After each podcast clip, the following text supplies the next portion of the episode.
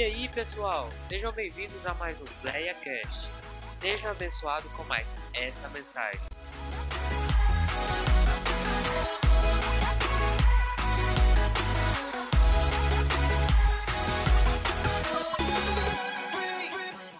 Quando a gente falou sobre como Deus estava ministrando no meu coração, eu conversei com os meus pastores, meu discipulador, pastora, conversei com meu amigo mais chegado que o irmão, o Elis, falei para eles que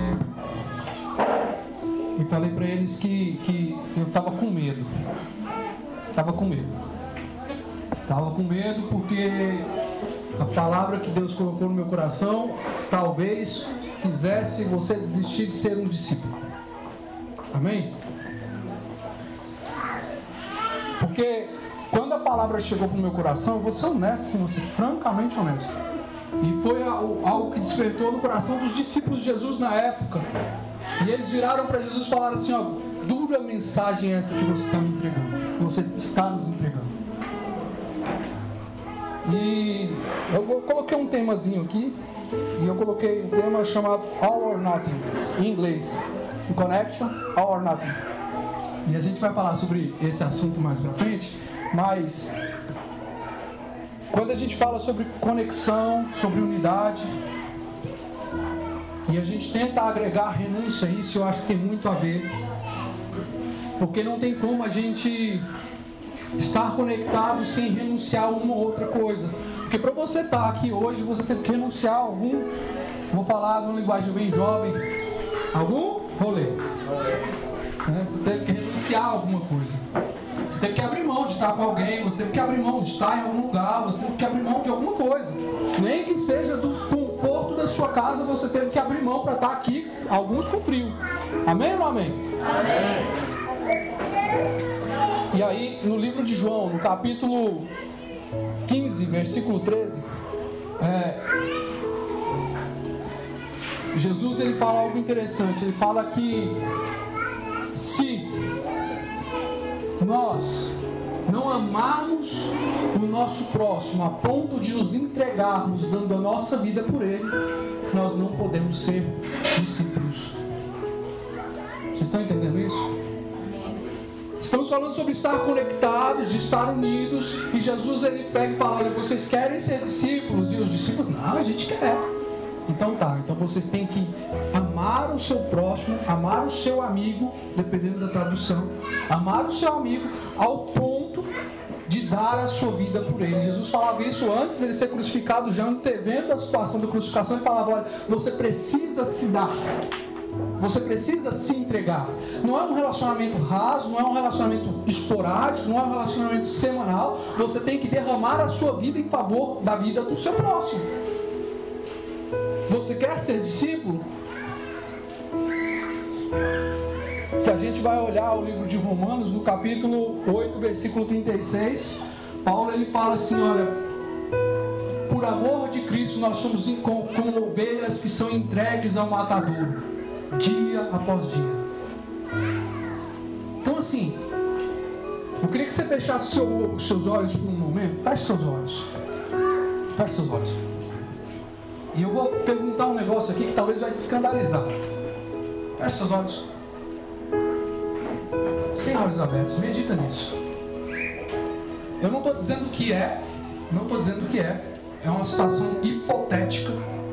Mas se coubesse a você agora, a você, escolher como você vai morrer queria que você escolhesse agora como você vai morrer. Se coubesse. Eu não estou dizendo que você está decretando que você vai morrer. Eu falando se você pudesse escolher.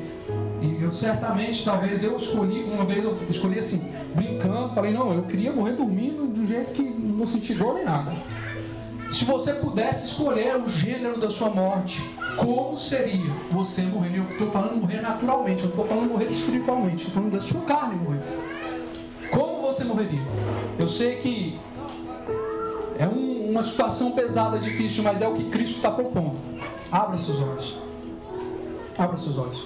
Você certamente agora você imaginou aí como você queria, você avaliou aí como você queria, se fosse possível escolher. E se eu perguntar aqui, quem escolheu morrer queimado?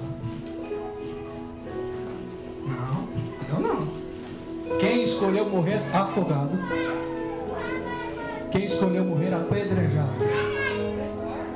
Quem escolheu morrer asfixiado? Não é muito diferente de afogado. A gente certamente você, se eu pudesse escolher, você escolheria, como eu já escolhi brincando na minha infância, se eu pudesse escolher, escolher morrer dormindo, em paz, gozo, não é? Quem escolheu morrer dormindo? Todo mundo.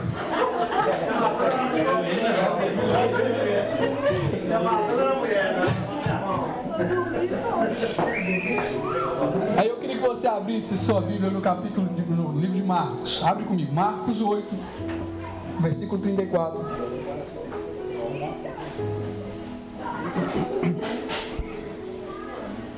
Nós vamos ler o 34 a seguir. Escolher como morrer. Isso daí não é para qualquer um. É difícil. Ninguém quer morrer. Ninguém quer morrer. Mas Jesus fala: olha, você tem que estar pronto a dar a sua vida pelo seu irmão. Você tem que estar pronto. Que existe um nível de amor, Jesus fala lá, é um nível de amor que vai além, é um nível de profundidade que vai além. Se a gente olhar os mandamentos, Jesus certa feita foi interpelado pelos, pelos fariseus de quais eram os mandamentos, e Jesus fala: olha, amarás o Senhor teu Deus com toda a tua força, com todo o teu entendimento, e, ao teu, e o teu próximo como a ti. Mas aí Jesus pega e fala para os discípulos: olha, existe um nível, existe um, um, um nível de rendição, um nível de profundidade, um nível de entrega que fala que você que entrega a vida em amor ao seu irmão, esse nível de amor ele é incomparável. E aí quando a gente entra no livro de Marcos, no capítulo 8, versículo 34, diz assim: E chamando a si a multidão, com seus discípulos, disse-lhe: Se alguém quiser vir após mim, negue-se a si mesmo, tome a sua cruz e porque aquele que quiser salvar a sua vida, perdê-la-á. Mas quem perder a sua vida por minha causa e do Evangelho, salvá-la-á. Porquanto, que lucro tem um homem em ganhar o mundo inteiro e se perder a sua própria alma? O que dará o homem em troca da sua alma? Porquanto, qualquer um que entre esta geração adúltera e pecadora se envergonhar de mim e das minhas palavras, também dele se envergonhará o filho do homem quando vier na glória de seu Pai com seus santos anjos. O capítulo termina, mas o assunto continua e ele, ele continua dizendo assim: 9 e 1. E ele disse-lhes: Na verdade vos digo que alguns dos que aqui estão não provarão a morte até que vejam o reino de Deus vindo com poder primeiro lugar, quando a gente vê Jesus falando, ele fala, ele impõe condições. Ele fala, olha, se você quer me seguir, você tem que fazer o quê? Negar-se a si mesmo e tomar sua cruz. E aí eu te pergunto, o que é tomar a cruz? Negar a si mesmo é fácil, eu tenho que desistir das minhas vontades. Mas o que é tomar a cruz? O que é tomar a cruz? O que você entende ser tomar a cruz? Se a gente tem um amigo mais engraçadinho igual o Wesley, ele vai falar, ó, minha sogra é minha cruz. Não, não vai falar. Não, não vai não. É boa. Mas tem, tem os engraçadinhos que falam, minha sogra é minha esposa, minha, so, minha, minha, minha sogra não, minha cruz. Aí, aí pode não, irmão. Aí pode, a minha cruz é minha esposa. Ou o pai fala, minha cruz é meu esposo. Aí eu falo, não, minha cruz que, é a sua cruz? Aonde está a sua cruz? Para a gente entender, primeiro a gente tem que saber, e eu acredito que você já o saiba, que cruz é um instrumento de morte.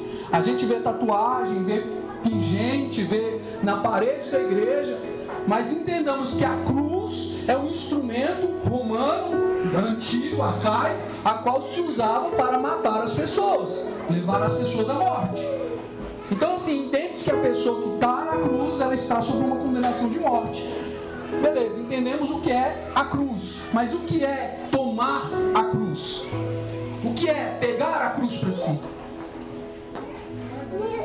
Pegar a cruz para si é tão somente você colocar ela, você dizer, oh, ei, sobre mim há uma condenação. Eu vivo debaixo de uma condenação. Amém? Eu vivo debaixo de uma condenação. Que condenação é essa? Estou condenado a morrer. A cruz, quando a gente carrega a cruz, a gente está dizendo: Ei, eu estou condenado a morrer. E isso é pesado. Ninguém de nós quer carregar uma cruz. Não é natural do homem. Eu quero viver. Eu quero viver em abundância, presbítero. Eu quero tomar a minha vida e aproveitar ao máximo ela. Quem quer aproveitar bem a vida? Nem todo mundo, pelo jeito. Quem quer aproveitar a vida? Mas Jesus pegou e falou ali: olha, quem quiser ganhar a vida, quem quiser aproveitar, vai perder. Vai perder. Não sou eu que estou falando, é a Bíblia. É Jesus quem está falando. E aí a gente entende que tomar a cruz parte do pressuposto de falar: ei, eu estou sinalizando, eu estou caminhando rumo ao meu destino que é a morte, mas enquanto isso vocês estão vendo que eu estou anunciando que eu estou pronto a morrer. Eu estou pronto a morrer. Aí eu estou carregando a cruz, eu estou sob uma condenação e ali na frente eu vou morrer. Eu tenho uma condenação sobre mim. Talvez você está esperando uma morte espiritual, você está esperando um, uma morte espiritual, um, uma morte não, não carnal, melhor dizendo, não espiritual. Você está esperando uma morte não carnal e é bem factível para o país que nós vivemos, onde nós temos liberdade de culto. E talvez você não encontre essa mesma liberdade se você for viajar para a Índia, para a China, onde as pessoas são martirizadas de fato de verdade, são pregadas ainda em cruz. Porque elas não têm essa liberdade nós temos de estar reunidos aqui falando de amor de Deus, de gerar discípulos, de gerar vida sobre vida. E as pessoas elas não podem. E você pode aqui hoje. E talvez o que você tenha que, que renunciar, o que você tenha que matar, não é a sua própria vida. Mas Jesus está dizendo aí, você tem que estar disposto ao ponto de, se necessário for, abrir mão da sua própria vida. Talvez o abrir mão da sua própria vida seja os confortos, seja as amizades paralelas, seja, eu não sei o que, que é, seja o seu trabalho, se o seu trabalho te atrapalha ir à igreja. Difícil o que você está falando, presbítero, porque eu tenho que suscitar. Tem, eu creio que Deus pode te dar um emprego melhor que não vai atrapalhar, porque Ele é Deus. Ele é Deus. Mas eu estou querendo saber a que ponto você está disposto a morrer para que Cristo possa viver na sua vida. Porque essa é a pergunta, é, essa é a charada que é proposta aqui. Porque quando Jesus propõe isso, ele não está perguntando, olha, se você quer ser um discípulo mais ou menos, se você quer ser um discípulo top dos tops, se você quer ser um discípulo meia boca. Ele não está perguntando. A questão é, ou você é, ou você não é. Não tem meio termo. A gente fica na, na, na, na, situação de que eu vou à igreja, eu sou cristão, e eu perguntei para os meninos do nosso GP dessa semana, e eu pergunto para vocês, meninos não respondem. O que veio primeiro? Segundo as escrituras, segundo os relatos, qual termo surgiu primeiro? Foram os cristãos ou os discípulos? Como aqueles que seguiram, seguiam a Jesus eram chamados? Primeiro, eles eram chamados de cristão ou eram chamados de discípulos?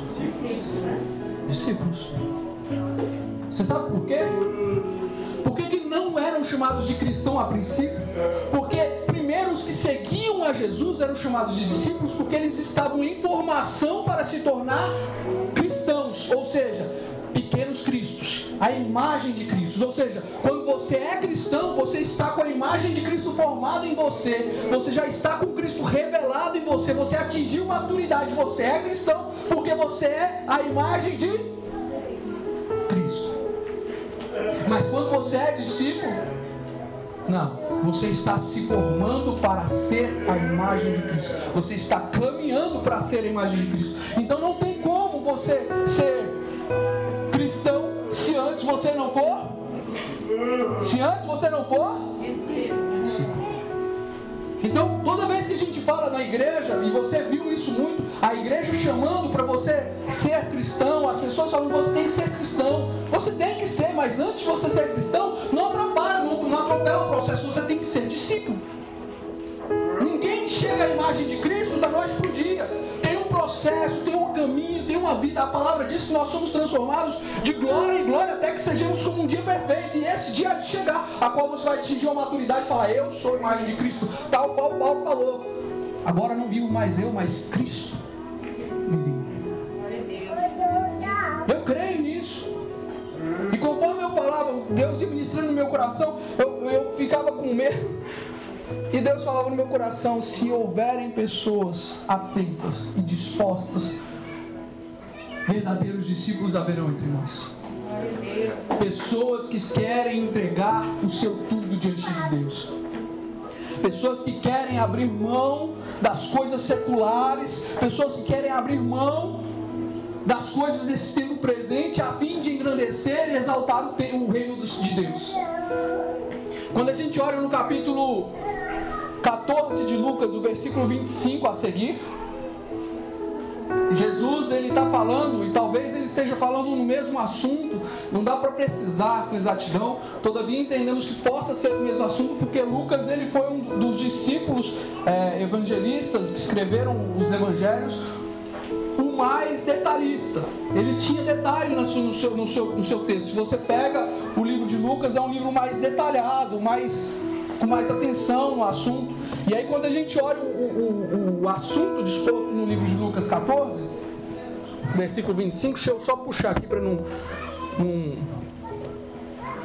não me perder. Lucas 14, 25, tá assim, ó. É o mesmo assunto, é a mesma situação.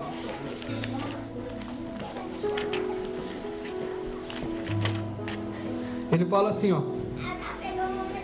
E iam com ele grandes multidões, e voltando-se lhes disse: Se algum homem vier a mim, e não aborrecer a seu pai e mãe, e esposa, e filhos, e irmãos, e irmãs, e papagaio, e cachorro, e periquito. Essa parte não tem, é só um.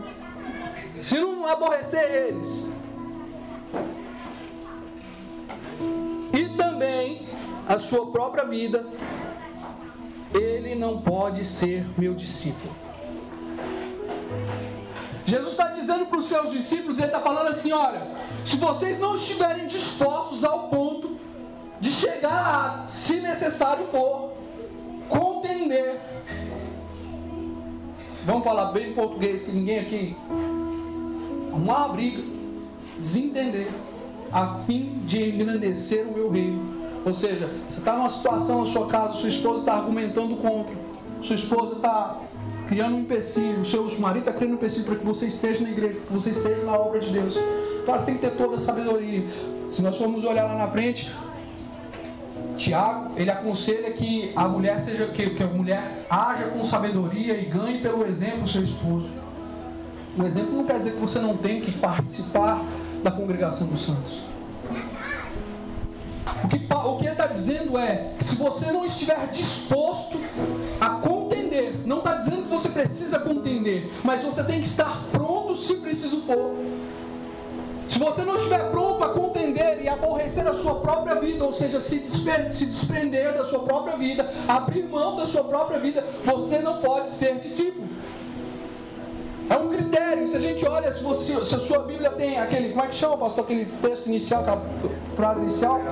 O preâmbulo, se, você, se a sua Bíblia tiver um preâmbulo, no livro de Lucas fala assim: o preço do discipulado. E ele está falando aqui que tem que haver um nível de entrega ao ponto de, se necessário for, se a situação aparecer, com toda a sabedoria do mundo, você tem que optar pelo reino de Deus. Você está entendendo isso? É difícil, é difícil dar glória a Deus nisso nós temos que engrandecer o reino de Deus. E aí ele fala assim: olha, ele continua: e quem não carregar a sua cruz e não vir após mim, não pode ser meu discípulo. Ou seja, carregar a cruz é um pré-requisito para vir após Jesus. Carregar a cruz é um pré-requisito para vir após Jesus. Então eu tenho que carregar a minha cruz se eu quiser seguir a Jesus. Se eu quiser ser discípulo, eu tenho que tomar a minha cruz. O que é a cruz? É eu dizer: eita, eu não vivo mais para mim. Eu não estou disposto mais na minha vida, eu vivo para Cristo, Cristo vive em mim. Então não é mais os meus desejos, não é mais os seus prazeres, não é mais as suas vontades, priorizar o reino, é priorizar a obra, é abrir mão. E ninguém de nós quer abrir mão. Quem de nós quer abrir mão? Você está pronto para abrir mão? Qual é o nível de entrega que você está disposto a viver? Porque o que Jesus está falando, você tem que abrir mão de tudo. Ou você entrega tudo, ou não serve. Jesus não está falando, entrega um pouquinho e me segue. É esteja pronto para entregar tudo. E aí ele continua ali no texto dizendo o seguinte: ele conta pará duas parábolas. Ele fala: olha, é tal qual o homem que vai edificar uma torre. Você conhece a parábola? E a pessoa vai edificar a torre, e ela começa a construir a torre, e ela não tem fundos suficientes para concluir a obra da torre. Então é melhor que ela não tivesse nem conversado, porque ela não calculou o custo de ser um discípulo. É a mesma coisa, você está aqui, você quer ser discípulo. Eu falei, eu vou ser discípulo, mas se você não calculou o preço do discipulado, você está perdendo o seu tempo. Talvez você esteja assustado que você tem que sair do emprego. O presidente está falando que tem que sair do meu emprego, que eu tenho que largar as minhas coisas, que eu tenho que largar a minha família. Eu não estou falando isso. Eu não estou dizendo isso. A não ser que Deus esteja requerendo isso de você, aí é você e Deus. Tem gente que está trabalhando e o emprego dele atrapalha a vida dele na igreja. Quando eu entrei na Sebrasa, na Ambev, o Hélio estava comigo no processo seletivo, eu vim descobrir poucos dias atrás. E aprova que nós estivéssemos aqui hoje, né? Olha só como é que é. E quando eu entrei lá, eu tinha saído do meu emprego a fim de participar do processo seletivo lá. E o pastor me indicou e indicou o Elis. Sabia disso? Ele indicou nós dois. Na hora que chegou lá, ficou só eu e ele para concorrer à vaga. No último processo de, de, de, de, seleção, dois. E eu olhei para o lado, falei assim, pensei comigo, sacana do pastor, indicou mais um. Vai passar o abençoado e eu vou ficar. Juro, irmãos, foi algo assim, eu falei, você tá doido. E aí teve um, uma conversa com o gerente da área, e aí o gerente veio e falou assim, olha, a vaga é assim, pro turno da tarde, entra 3 da tarde, sai 10, sai 11 da noite. Eu, não me lembro, parece que falou que não podia. Não, você não se manifestou. E eu falei que eu não podia. Ele não se manifestou. Eu falei que eu não podia. Falei, ó, esse horário eu não posso. Não posso. Se vocês quiserem me contratar e na primeira oportunidade estiver de mudar de horário, beleza. Mas vamos organizar. Eu pus condição, irmão. Você tá doido. Isso é loucura. Quem está procurando emprego aqui? Você tem, você tem cara para pôr condição no cenário atual que a gente está de arrumar emprego? Eu pus condição. Com a cara e com a coragem. Falou, e aí? Eu falei assim, não. Se puder, primeira oportunidade, por quê? Porque eu não ia poder ir para a igreja. Vocês acompanham o pastor e sabem que o, o, trabalho lá é de, de, segunda a segunda. Tem dois dias na semana que a gente folga e vai andando. Então, por exemplo, hoje é sábado, eu trabalhei hoje, amanhã eu vou estar trabalhando. Se eu tivesse aqui tá à tarde, mesma coisa. Não para. trabalhei Natal, dia 25 eu estava trabalhando, dia 1 eu estava trabalhando. E vai embora. E eu falei para eles, não, eu não posso, porque não posso, tenho igreja e tal, eu não posso, eu vou à igreja, eu tenho compromissos, não posso. O Elis não se manifestou. E aí, tal, eu não lembro exatamente o motivo, mas eles viraram e optaram por mim. E falaram que iam, é, na oportunidade possível, estariam. Eu fiquei seis meses à tarde. Eu lembro do pessoal da minha igreja, eles fazerem campanha de oração para me ajudar em unidade, eles se reuniram, fizeram campanha de oração a fim de que o processo de mudança de horário ocorresse o mais rápido possível. E aconteceu, foi, acho que foram nem seis meses que eu estava de manhã. Surgiu uma vaga de manhã, o menino foi embora, me encaixaram de manhã. E cara, eu vou te dizer um negócio: Deus honra. Então, se você tem um emprego que te impede de estar fazendo a obra de Deus, começa a apresentar na presença de Deus para que Ele possa reverter, porque Ele é Deus. A gente senta no problema e acha que isso é normal. Quando falando assim, ei, você tem que priorizar o meu reino, priorizar a minha obra, mas como você vai priorizar se tem mil coisas ao seu redor? Mil outras atividades. Vamos colocar, sabe qual é o problema nosso? É que a gente, quando fala que tem que calcular o preço para seguir Jesus, para ser discípulo de Jesus, a gente está colocando coisa na conta que não fecha. Nós temos colocado coisa na conta que é desse tempo. E não tem valor porque o que Deus tem para mim e para você é atemporal, é eterno. E nós estamos colocando coisas do tempo presente como peso, quando fecha. É, Deus. É isso que Jesus está falando. Ele está falando, é, você está colocando coisas na conta que não tem peso quanto uma coisa que é eterna. Como é que você vai pesar isso? O que é que você vai dar pela sua alma? O que, que você tem para oferecer? A alma é eterna. O que, que você tem para oferecer? O seu emprego? Como é que é? Jesus está falando isso. Ele está apontando que você quer viver em unidade. Eu quero viver em unidade com a minha igreja. Mas qual que é o preço? Quando a gente começou os GPDs, teve uma dificuldade imensa com relação à dinâmica de horário. Graças a Deus o meu se resolveu, do Ricardo. Resolveu? A questão de horários. E eu tenho certeza que todos os outros tiveram particularidades com relação ao horário. E todos nós tivemos que abrir espaços em nossas agendas. Louvo a Deus pela vida do Elis. Que desde o primeiro dia ele falou: Eu estou pronto. Onde você falar que é, eu estou junto. E ele tem cumprido. Amém. Aleluia. Tem cumprido. Desprendido, despregado. Falou: Ei, você sabe que meu compromisso com o serviço é esse. Fora desse horário, me chama. E tá aí. Benção. Estamos preparando ele para um próximo GPD tomar conta em breve. Posso começar de palmas?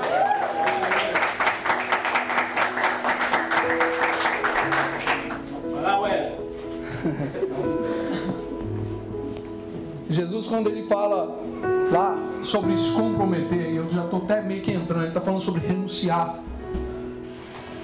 Quando ele está falando sobre renunciar, eu vou usar a palavra renunciar que não fica estranho. Quando ele fala sobre renunciar, ele está falando sobre a gente ter que abrir mão, sobre a gente deixar para trás o que está nos segurando. Então, para ganhar tempo, quando a gente olha essa questão que eu falei do tema da mensagem ser all or nothing, eu queria ensinar em inglês para vocês, só esse termo. Vamos falar juntos? Fala all, all or, or nothing. nothing. Alguém sabe o que significa? Hã? Tudo ou nada. Tudo ou nada.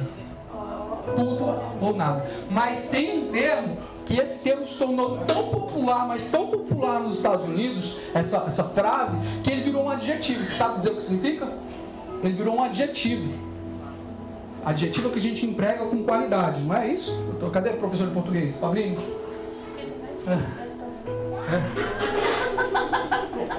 E aí, por exemplo, se eu falar que você é bonito, é uma, um adjetivo, né? Se falar que você, você é feio, também é um adjetivo. Né? Mas é adjetivo, é o que emprego com relação à qualidade da pessoa. E aí se torna um adjetivo. E esse adjetivo, quando ele é empregado no termo adjetivo, ele quer dizer que é uh, sem meio termo. Sabe? Sem meio termo. A pessoa que ela não tem meio termo. O que, que é não ter meio termo? Que é sim ou não? Não tem meio caminho. All or nothing. Sem meio termo. Sem meio caminho. Ele fala, olha, ele continua no livro de Marcos, no capítulo 8, no versículo seguinte que nós lemos, se eu não me engano, no versículo 25, ele fala: Ó, se alguém quiser ganhar a sua vida, ele vai. E se ele quiser perder a sua vida, por amor de mim, por amor da, da causa do reino, do evangelho, ele vai? Jesus estava falando isso de uma maneira tão profunda.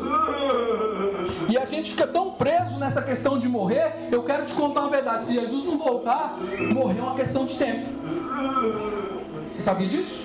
E o tempo está passando, ó, assim. Então não assusta, é da vida.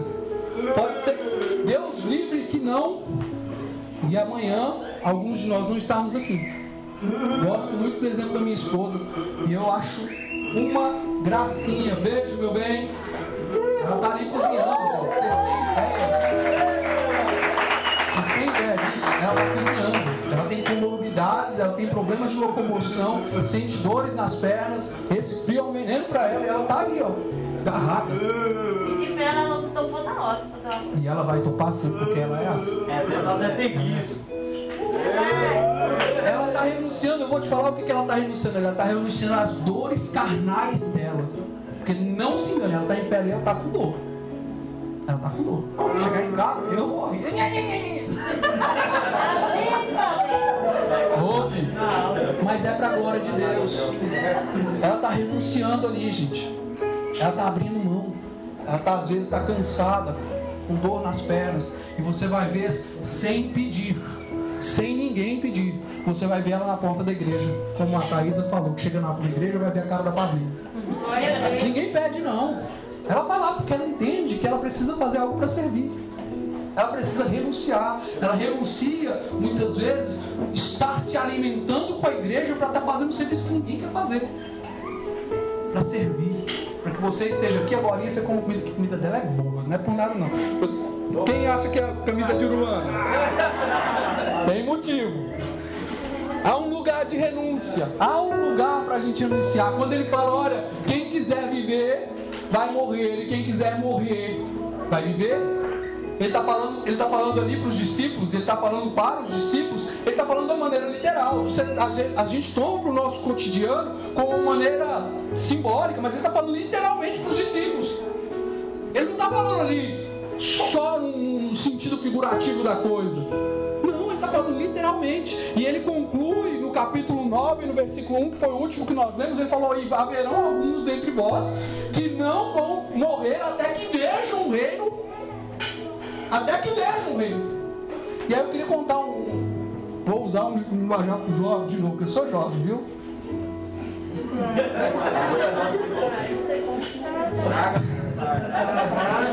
Aham. Aí, mano.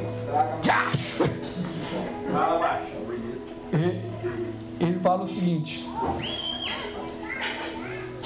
Morrer é questão de tempo. E tem uma frase aqui que eu anotei aqui. Quando se coloca a vida no altar e se prontifica a morrer, você se torna invencível, porque você não tem mais nada a perder. Vocês entenderam? Frases, frases do pastor Douglas, Douglas Gonçalves. Ele fala assim: olha, se você está, coloca sua vida no altar e está pronto a morrer, se você colocou, imagina, tem um altar aqui e eu vou ser o sacrifício, eu vou ser o Isaac, vou me colocar aqui para morrer. Nesse momento eu me tornei invencível, porque nada pode derrotar aquilo que está morto. Não tem como vencer quem morreu. Quem morreu não está brigando mais, não tem mais contendo. Talvez você está ouvindo essa palavra e está doendo em você. Talvez você está ouvindo essa palavra e ela está confrontando você. Você está falando, hum, não sei, hein? Porque você ainda está vivo. Porque se você tivesse morrido em Cristo, você não estava sofrendo. Ele fala assim, ó. Há um lugar de renúncia. A gente precisa renunciar. A gente precisa estar pronto a dar a nossa própria vida. Ele, no versículo final, ele fala: olha, haverão alguns que vão chegar, vão, vão estar vivos até que venha o reino, até que contemplem a chegada do reino. Jesus fala no 9, versículo 1. Só para a gente ter uma, uma, uma elucidação. Quantos discípulos Jesus tinha? Doze. Dos doze, um partiu porque traiu Jesus e colocou-se outro no lugar. E para a gente entender, eu fiz uma anotação aqui dos doze discípulos, como cada um deles morreu. Porque ele fala: olha, quem ganhar a vida vai perder, quem perder vai ganhar. E nesse contexto aí, nesse rolê, vai ter um que um deles, ou alguns deles, que não vai morrer até que veja o reino, até que tenha o vislumbre do reino. Aí tá assim, ó. André, discípulo André, ele morreu com um X, uma cruz em forma de X. Bartolomeu ou Natanael, ele foi esfolado vivo e crucificado de cabeça para baixo. Foi boa a morte dele? Ele foi esfolado vivo e não acharam bom o suficiente ainda crucificaram ele de cabeça para baixo. Felipe foi enforcado. Pegaram, colocaram ele na forca e passaram ele para frente. João, ele foi lançado vivo. Cadê o Vinícius? num caldeirão de óleo quente. Lembra? Coxinha? Ele foi lançado vivo no caldeirão de óleo quente. Foi lançado vivo no caldeirão de óleo quente. O Vinícius foi fritar umas coxinhas esses dias para trás, esses meses atrás, e a coxinha estourou na cara dele, voou óleo para o corpo dele, tudo como foi lá. Não, não machucou, não feriu, não morreu, está vivo. Mas João foi mais profundo, porque o óleo estava fervente, ele mergulhou, e do jeito que ele mergulhou, ele saiu. Doeu lá, Vinícius? Doeu, João não sentiu dor. Pasme, João não sentiu dor. Ele mergulhou do jeito. Opa! Tratamento de pele do tio João. E saiu. Saiu. E aí, isso quem conta é a história, os, os, registros históricos, a tradição conta isso. Que em saindo eles não tinham como mais tentar alguma coisa com João. Eles falaram, então vamos pegar João e colocar ele na ilha de Patmos. E ele vai ficar lá. Vai ficar lá até morrer de velhice. E essa foi a vida de João. Judas, o Tadeu, é, ele foi Marte enquanto pregava na Síria e na Pérsia. Mateus, Levi, foi morto a espada. Matias, apedrejado e depois decapitado. Eu não entendi muito qual foi a agressividade sobre esse, esse sujeito, não. Porque é, pegaram pedras, não sei se você sabe que as pedras não eram pedrinha, eram uns pedrão. Rumaram pedrada nele e acharam que não estava bom, vamos mancar a cabeça dele. Bem violento, na minha opinião. Depois pegou ali Pedro. Pedro ele foi crucificado de cabeça para baixo. Ele não se achava digno de ser crucificado da mesma forma que Jesus, ele foi crucificado de cabeça para baixo. Tiago menor foi crucificado. Tiago maior, o Zelote, foi morto ao fim da espada. Tomé, a tradição diz que ele foi espetado, foi empalado por uma lança na Índia. Então, todos os discípulos morreram. Mas houve um que houve um tratamento diferente. Quem foi? Quem foi? Quem foi? Um foi tratado diferente, teve 12. Um recebeu tratamento diferente dos que eu li. Quem foi? Quem? Fala aqui que tá todo mundo bem. João. João. Todos eles morreram uma morte horrível. Todos eles morreram uma morte dolorosa. Nenhum deles, do... só salvo João, morreu do jeito que todos, todos vocês queriam ter morrido. Se pudesse escolher a morte a qual vai vir para vocês se Jesus não voltar. Que é domingo. Vou fechado, sem sentir dor, sem sentir. Foi o rolê de João. Mas aí por que, que João recebeu um privilégio? Deus tem filhos prediletos? Hã? Por que, que Jesus tratou João diferente então? Alguém sabe me dizer? Por que, que João recebeu o privilégio de morrer do jeito que todo mundo sonharia em morrer? Hã? De Jesus honrando João? Por quê? Por que, que ele não honrou os outros? Esse dia passou no óleo. É, passou no óleo. Ah, ele já tinha passado no óleo. Ele, ele, ele vivenciou um milagre. Você acha que ele saiu do óleo sem se queimar por quê? Mas eu, eu, acho que é, eu, eu acho que o cuidado de Deus, o cuidado de Jesus para com João foi dobrado. Você tá doido? Se ele tivesse só escapado da, da, da morte porque não teve oportunidade, vá lá. Mas não. O cara foi enfiado em Guilherme no fogo lá no, no óleo quente, saiu vivo inteiro sem queimar um nada, espada alta. E aí depois. Hã? João tinha que ver o dia do Senhor. João tinha que ver. Mas por que, que ele tinha, teve o privilégio? João teve o privilégio de ver o grande. Por quê? A, a profecia de Cristo. Alguns dentre vós. Sim, mas qual é o critério de Cristo? Qual era o critério? Por que Cristo escolheu João? É o discípulo amado. Mas quem disse que é ele que disse que ele era o discípulo amado? Você já percebeu isso? Nenhum dos outros evangelhos, nenhum outro discípulo fala que João era o discípulo amado. Mas quando você lê no evangelho de João, João fala: Eu sou o discípulo amado. É muito fácil eu virar aqui e falar: Eu sou o amado do, do Felipe. É muito fácil. Mas e os outros não eram amados? Os outros não eram amados? Sabe qual que é a diferença de João para os demais discípulos? A disposição de João para com Jesus. Isso muda todo o contexto. Isso muda toda a história. Você tem seu discipulador aí, se eu falo isso, eu rezo isso no meu discipulado. Se você dispor tempo para com o seu discipulador, com certeza você vai crescer e vai amadurecer mais rápido, porque o que você tem para extrair do seu discipulador vai tomar uma proporção maior. E não é que ele vai ter preferência ou vai ter predile ser predileto por você, não. É porque você se abriu mais e conforme nós nos abrimos mais para Deus, é de igual modo. Quando, quanto mais é o, o, o tamanho da entrega que você dá diante de Deus, mais Ele tem para revelar a você. A renúncia que nós temos que dar para Deus revela mais de Deus para nós. Pensa um negócio. João está lá no momento da Santa Ceia. Imagina comigo aqui. Estão lá na Santa Ceia, poucas horas antes da crucificação, pouco tempo antes da crucificação. E aí eles estão reunidos lá e Jesus começa a falar assim: Ei, haverá um, um de vocês que vai me trair. Estão reunidos os dois, estamos no reunião de GPD. O pastor fala assim: Ei, Jesus me revelou que um de vocês aqui vai me trair.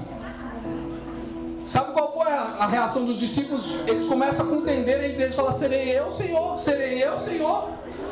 Todos eles se colocam na condição de possíveis traidores. João não, João ele recosta a cabeça no peito de Jesus e fala: Qual deles, mestre? Você está entendendo? Ele põe a cabeça no peito de Jesus e fala: Qual deles, mestre? Aí você fala, nossa, João foi top. Aí eu vou te falar o que, que Pedro falou. Pedro falou assim, mestre, não, eu não te traria, eu daria minha vida por amor de ti. Você está entendendo isso? Pedro virou e falou assim, mestre, eu não serei, porque eu daria minha vida por amor de ti. Eu estou disposto a morrer por ti, eu estou disposto a me entregar por ti. Pedro agiu com fé, agiu com seu coração e falou aquilo que estava ali, falou, ei, eu vou me dar por você, eu vou morrer por você. Eu estou liberando aqui sobre a sua vida e entrega. E Jesus, como quem vem para né, dar uma estragada no ânimo de Pedro, fala assim: Pedro, não, Pedro, não vai. Antes que o galo cante, você vai me negar três vezes. Não vai, Pedro. Não vai. Você falou aí, mas não é o que vai acontecer. Antes do galo cantar, você vai me negar três vezes. E acontece, né? Eles vão ali, vão para o Getsemane, você conhece o, o que aconteceu ali, e chega Judas com os, os soldados e tudo, e acontece ali o, o escarcel, o discípulo correndo para lá, Marcos fala que tem um que está correndo pelado, bagunça. Pedro saca a espada e vou cortar a orelha do mal. Não, vou arrancar, não vou jogar lá nele. Você acha Pedro estava interessado em cortar a orelha de mal? A cabeça dele. A cabeça dele fora. Você está doido. Né? Igual o pastor falou, tem gente que é colérico, tem gente que tem, tem as diversidades, e glória a Deus por isso. Nem todo mundo é igual, vive a diversidade, temos, temos que respeitar a diversidade. Mas Pedro pega e fala: Epa, sai daqui! E aí, sabe, uma cueca, e. Ah!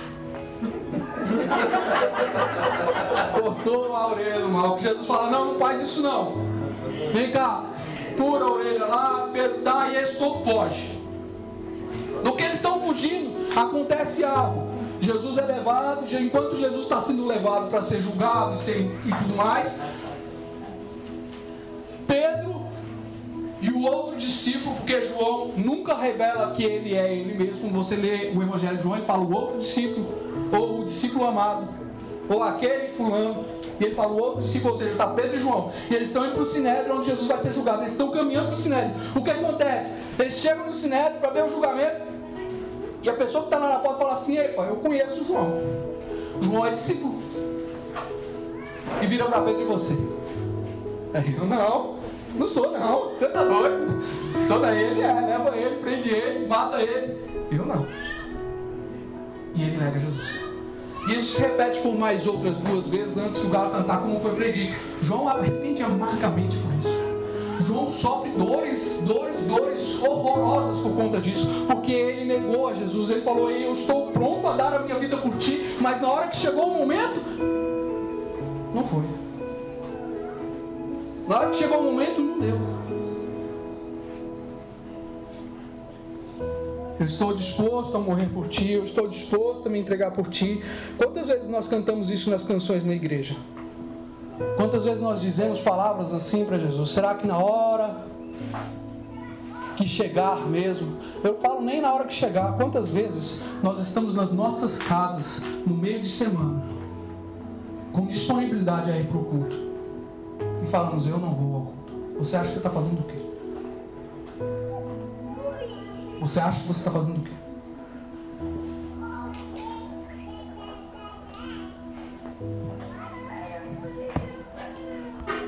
A situação adianta, eles vão para a crucificação. E Jesus está sendo crucificado. Os discípulos, no livro de Lucas, fala que os discípulos estavam ao largo, à distância, observando tudo, mas numa distância de segurança, que se der ruim a gente corre. Vocês olhar para nós e falar: É, lá os discípulos, corre, negada!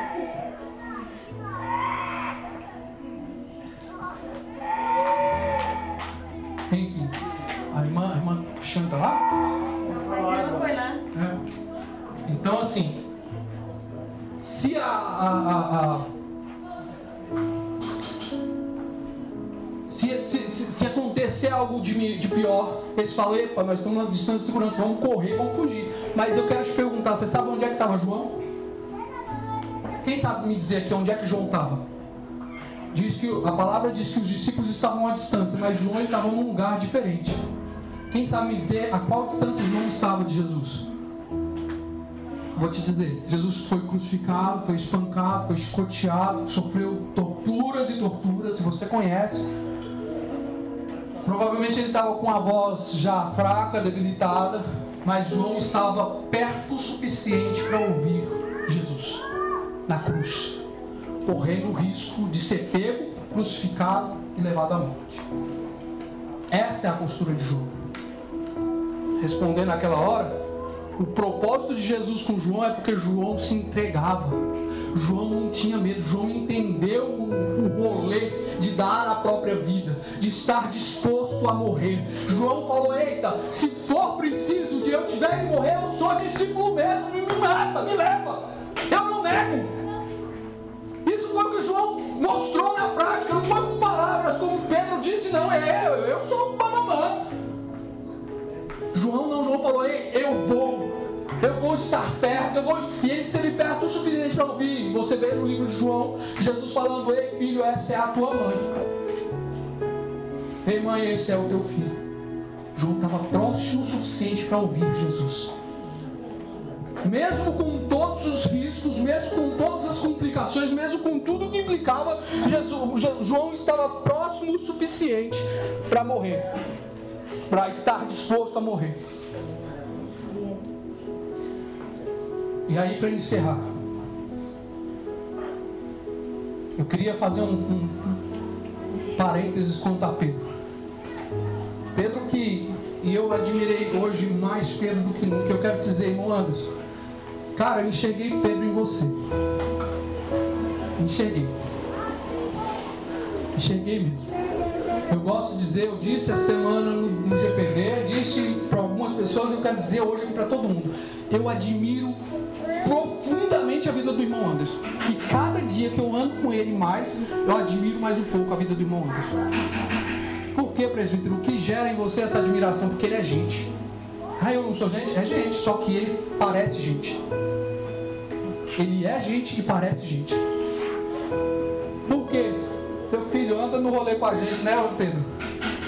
É cada caso, é cada... e ele não tem vergonha. E ele fala, gente, eu preciso melhorar, hora por mim. Eu preciso ser melhor, me ajuda. Eu preciso. E ele fala na frente de todo mundo como se fosse a coisa mais natural. Ele confessa coisas, irmão, pra gente, na nossa reunião, que você talvez se escandalizasse da vida dele, mas ele está fazendo o quê? Ele está falando, eu tenho minhas lacunas, eu tenho minhas dificuldades, eu quero ser melhor. Aleluia. Sabe por que, que eu, eu, eu, eu, estudando esse texto, eu achei ele parecido demais com Pedro, pastor? Não é por causa da, da veia que pula no pescoço que ele fala, não. Não é não. Não é não. É porque Jesus, quando ele é ressuscitado, passou a crucificação, ele é ressuscitado, ele vai de encontro aos discípulos, ele aparece algumas vezes para os discípulos em carne. E uma dessas feitas que ele aparece em carne para os discípulos, ele vai de encontro aos discípulos e a palavra diz que Pedro estava lavando as redes, lavando as redes, não, Pedro estava pescando, que era uma coisa que Pedro tinha negligenciado, Pedro tinha renunciado à pesca. Ou seja, quando Pedro fala eu vou pescar, ele está dizendo eu não faço mais parte disso. Os discípulos estavam acompanhando porque a amizade continua. Mas quando ele fala eu vou abrindo mão, ele deixa lá atrás, mas ele continua e volta. Ele olha para trás e fala: Eu vou voltar a pescar. Jesus morreu, eu traí ele, eu neguei ele, eu não me sinto mais digno, eu não me sinto mais uma parte disso. Eu falei que ia morrer e não consegui morrer. Entende o negócio? Pedro deixou de amar Jesus em nenhum momento, não. Não, não deixou não. Só que Pedro conseguia entender a dimensão do amor dele por Deus. E ele não foi falso, hora nenhuma. Jesus chega para a situação e eles estão pescando e fala assim: Olha, lança a rede para lá. E de novo e acontece mais uma pesca maravilhosa. E no que está acontecendo a pesca, João denota e já encontra Jesus na praia, ouvindo a voz, e fala: Ei, é Jesus, Pedro, é Jesus. E Pedro fala assim: hum, Diacho, mas, é, é, ele mergulha. E aí eles descem, Pedro traz a rede, a rede não arrebenta, traz os peixes, eles vão assar o peixe, Jesus vai assar o peixe para eles. E eles estão comendo e Pedro fica à distância, como quem está excluído, como aquele que foi cortado da seleção. Aí Jesus pega e vai ter um papo com Pedro. E ele vira para Pedro, vira para Pedro e fala assim: Pedro, tu me amas? Você conhece essa história? Quem conhece essa história? Mas entenda um negócio: Pedro amava Jesus. Só que Pedro entendia que o amor dele não era o suficiente para ele se sacrificar, porque ele já tinha não se sacrificado. Ele fala: Olha, Pedro, tu me amas. Ele fala: Senhor, eu gosto. Eu gosto muito do Senhor, mas eu não consigo me dar ao ponto de morrer por ti. Aí, aí, Pedro, aí Jesus vira para Pedro e fala assim: Pedro, então cuida das minhas ovelhas. Sabe por quê? E essa conversa ela se repete por mais, esse, esse enredo dessa conversa se repete, esse questionamento por mais três vezes. Sabe por quê que Jesus está falando, Pedro, cuida das minhas ovelhas? Mesmo com Pedro assumindo a sua carência da dificuldade de morrer, porque ele ainda não tinha morrido, não tinha morrido isso, é, é, extra corporalmente, morrido para suas naturezas carnais, ele não tinha morrido, tampouco morrido fisicamente. Ele não tinha morrido carnalmente falando, ele não tinha morrido é, morte física. Pedro não tinha morrido, ele estava vivo e bem vivo. E ele fala: Senhor, eu queria, eu queria, mas eu ainda não dou conta. E talvez você está aqui essa noite sentado e você está pensando: Ei, eu também ainda não morri, eu preciso morrer, eu preciso entregar mais, eu preciso ceder mais. E Jesus está falando para você: cuida das minhas ovelhas. E você está pensando: Ei, eu não morri, Jesus está falando para mim cuidar. Como é que eu vou cuidar se eu não morri? Como é que eu vou me relacionar se eu ainda não morri? Que exemplo que você deu? Ele está falando assim: Eu não estou enxergando em vocês o que vocês são agora. Eu estou falando para vocês cuidarem porque eu antevejo quem vocês vão se tornar. Sabe o que, que Deus ministrava no meu coração quando eu li esse texto, quando eu estudava esse texto? Deus falava, Ei, eu tenho um propósito muito grande no Jardim Alvorada. Eu tenho algo enorme. Você às vezes já ouviu profecias e profecias falando a respeito disso. Eu quero te dizer, Deus tem. Deus tem, mas qual que é o volume de entrega que você tem dado para Deus para que isso aconteça? Renúncia que você tem dado para Deus para que isso aconteça? Qual é o volume de entrega? Qual é o volume de renúncia? Aonde está o nível de profundidade de entrega? É um nível de renúncia, é uma profundidade de renúncia que nós precisamos adquirir em Deus se nós queremos ver as maravilhas de Deus acontecerem conosco. Se você quer ver a igreja crescer, cadê a sua entrega para fazer acontecer o que nós acabamos de falar aqui? Cadê a sua entrega para o que tem acontecido na igreja? Cadê a sua entrega em jejum, em oração, em prol das vidas que estão chegando? Cadê a sua entrega? Até que ponto nós temos nos entregado, igreja? Precisamos morrer para as nossas vontades, a fim que Cristo cresça em nós. A igreja de hoje ela está muito acomodada, amante de si mesmo, amante da vida, amante deste mundo. Não quer morrer. Você quer ser discípulo? Estamos aqui falando para discípulos. Ou estou falando para o quê? Todo mundo aqui é discípulo? Amém. Todo mundo aqui é discípulo? Amém. Vamos morrer então. Vamos abrir mão.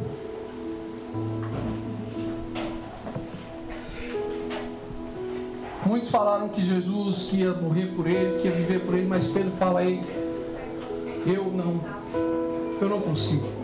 Eu ainda não dou conta. Jesus fala, apacenta. E vou falar mais, Pedro. Você antes vivia do jeito que você queria, ia para onde você queria, e agora você está futuramente, daqui um pouco, você vai ser cingido, vai ser levado. Jesus estava falando do tipo de morte Pedro ia morrer. Aí você vai ser crucificado. Coloque sobre seus pés. Há um tipo de morte que Jesus tem para você. Eu quero dizer, é a morte de você mesmo. É você abrir mão de quem você é. É você deixar para trás a sua velha natureza. É você deixar para trás aquilo que te impede de estar mais perto de Deus. Há um nível de profundidade que você só se entrega, que você só encontra quando você entrega. Você quer passar pelo tipo de morte que João passou? Você visualizou aí? Esquece de querer ganhar a sua vida. Esquece. Ah, presbítero, os meus sonhos. Ah, presbítero, os meus planos. Ah, presbítero, a minha faculdade. Você não vai levar nada disso. Não vai. Não vai. Não estou dizendo que você não tem que estudar, que você não tem que formar, que você não tem que trabalhar. Eu estou te dizendo, prioriza o reino de Deus. Ponha Cristo em primeiro lugar. Ponha Cristo. Porque quando Cristo está em primeiro lugar, você não tem outros, outros compromissos. Cristo é o seu compromisso. A comunhão com os santos é o seu compromisso. A unidade da igreja é o seu compromisso.